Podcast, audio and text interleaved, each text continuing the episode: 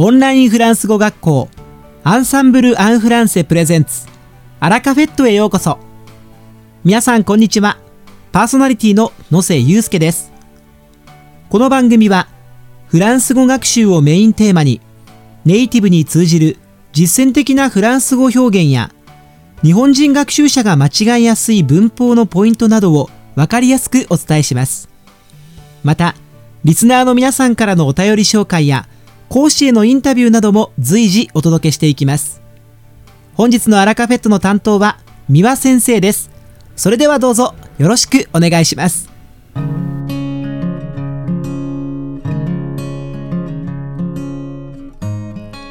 皆さんこんにちは。アンサンブル講師のミワです。本日もアラカフェットの時間が始まりました。皆さんいかがお過ごしでしょうか？3月も後半を過ぎ季節はいよいよ春。フランス語ではルプラントンルプラントンですよね。気候が暖かくなるとともに春の花が少しずつ開き始め外の風景に明るい色が増えてきますよね。この時期は花粉症でお悩みの方も多いと思いますがそれでも春の訪れはやっぱり嬉しいものではないかと思いますさて皆さんにとって春を代表する色は何ですか？日本人の私たちは梅や桜のピンクをイメージすると思います。では、フランスではどうかというと、ピンクよりも黄色い花を見かけることが多いです。例えば、2月を過ぎると可愛らしいミモザの黄色い花が咲き始めます。3月に入ると道路の植え込みにある木髄線、黄色い水仙の花が開きます。そして4月になり、気温がぐんぐん上がり始めると、菜の花畑が満開となり、広大な黄色の絨毯があちこちで見られます。これはもちろん私個人の意見ですが、フランスに住んで15年経った今、鮮やかな黄色を見かけると、ああ、春が来たなぁ、と思います。家の近くに菜の花畑があるので、満開になるのを今から楽しみにしています。ちなみに、先ほど挙げた3つの黄色い花、フランス語名をご存知でしょうか？ミモザは男性名詞で、発音は同じ。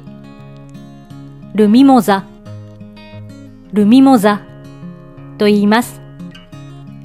気髄線は女性名詞で、ラジョンキーユ、ラジョンキーユと発音します。最後に菜の花。これは男性名詞で、ルコルザ、ルコルザと言います。お花が好きな人はぜひ覚えてくださいね。さて、本日のアラカフェットは2部構成でお届けします。第1部は、私、ミワがお届けするフランス語レッスンです。会話ですぐに使える、短く簡単で覚えやすいフランス語の表現をご紹介します。そして第2部は、今年の6月に行われる仏研の春季試験についてお知らせいたします。では早速、本日のフランス語レッスンを始めましょう。先ほどもお話ししましたが、季節は春ということで、今日は花の開花にまつわるフランス語をいくつかご紹介したいと思います。今の時期、特に日本では桜はもう咲き始めたのかいつ満開になるのかという話がよく出ると思います。アンサンブルのスカイプレッスンでも、最初のフリートークでは、講師とそういう話になるのではないでしょうか。では早速、質問です。桜は咲き始めましたか？というフレーズ。フランス語ではどう言うでしょうか？ゆっくり考えたい人は一時停止してくださいね。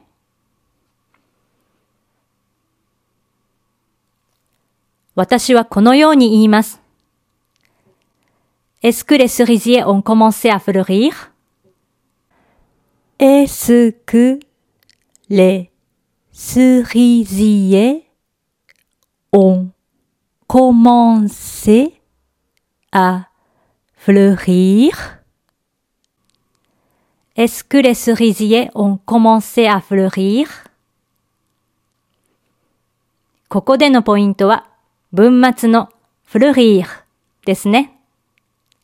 花が咲くという意味の自動詞で、花を意味する女性名詞、フレーの後ろに、イエーがついたものです。ではもう一度、フレーズ全体を一緒に繰り返しましょう。Est-ce que les cerisiers ont commencé à fleurir? この質問、ぜひ会話やレッスンで使ってみてくださいね。では、次の質問です。桜は満開ですか？フランス語ではどう言いますか？先ほどと同じ出だし、エスクレスリジエを使って質問を完成させましょう。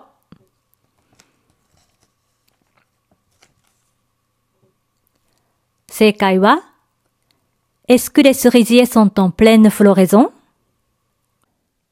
Est-ce que les cerisiers sont en pleine floraison? Est-ce que les cerisiers sont en pleine floraison? と言います。ポイントは être en floraison という表現です。花が咲いている状態を表します。フロレゾン。これは開花を意味する女性名詞ですが、この名詞の前にいっぱいのという意味の形容詞の女性形、プレンヌを置くことによって、être en pleine floraison 満開の状態を表すことができます。なんといっても、桜は満開の時が一番美しいですから、ぜひフランス語でも言えるようになっておきたいですよね。最後に、桜は満開ですか？フランス語で一緒に発音しましょう。Est-ce que les cerisiers sont en pleine floraison? 今の時期、会話で使う機会が何度もあるはずですから、ぜひ覚えて春の会話アイテムにしてくださいね。いかがでしたか？今回のように知っておくと役に立つフランス語の一言は、アンサンブルで配信しているメールマガジン、無料メールレッスンでたくさん紹介されています。ご興味がある方はぜひアンサンブル・アン・フランセのホームページから無料メールレッスンにご登録くださいね。それではまた。アビアント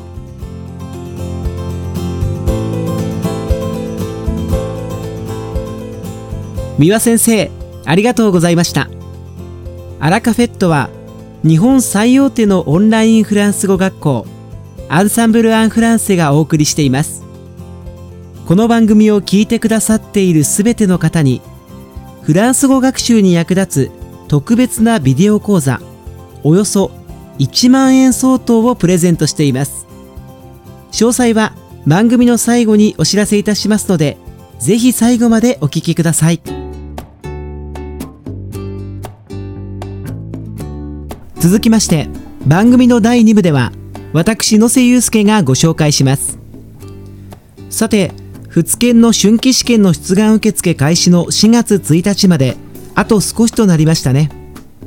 仏研こと実用フランス語技能検定試験は文部科学省及び在日フランス大使館文化部講演により実施されている日本人学習者を対象としたフランス語の技能検定試験です。仏研のレベルは初歩的な日常フランス語の理解力を持つとされる5級から読む、書く、話す、聞くという4つの能力を高度にバランスよく身につけ職業において即戦力となるフランス語レベルが求められる1級まで合計7つの級に分かれています。今年の春季試験では一次試験が2019年の6月16日の日曜日に開催されます。対象レベルは1級2級準2級3級4級5級です。準1級の試験は開催されませんのでご注意ください。1級2級準2級の一次試験合格者は面接形式の二次試験に進みますが開催日は2019年7月21日日曜日です。願書郵送による申し込みは2019年4月1日月曜日から5月15日水曜日消印有効。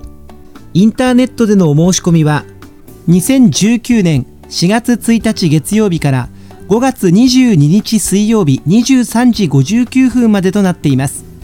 ぜひ早めに申し込んで早めに準備しましょうね。仏研を受験される生徒様をサポートするべくアンサンブルでは経験豊富な35名の講師が仏研対策レッスンを提供しております。通常コースにて仏研対策レッスンの受講は可能ですが筆記試験に特化した仏研筆記対策特別コースもございます。こちらの詳細はぜひアンサンブルのホームページをご確認ください。あなたの仏研合格をアンサンブルが全力でサポートさせていただきます。さて本日のアラカフェットはいかがでしたでしょうか？この番組は毎週金曜日をめどにお届けしています。確実にお届けするための方法として iTunes やポッドキャストのアプリの購読ボタンを押せば自動的に配信されますのでぜひ購読するのボタンを押してください。また番組では皆様からのご感想やフランス語学習に関するご質問をお待ちしています。アンサンブル・アン・フランセで検索していただきお問い合わせからお送りください。番組内でご紹介させていただきます。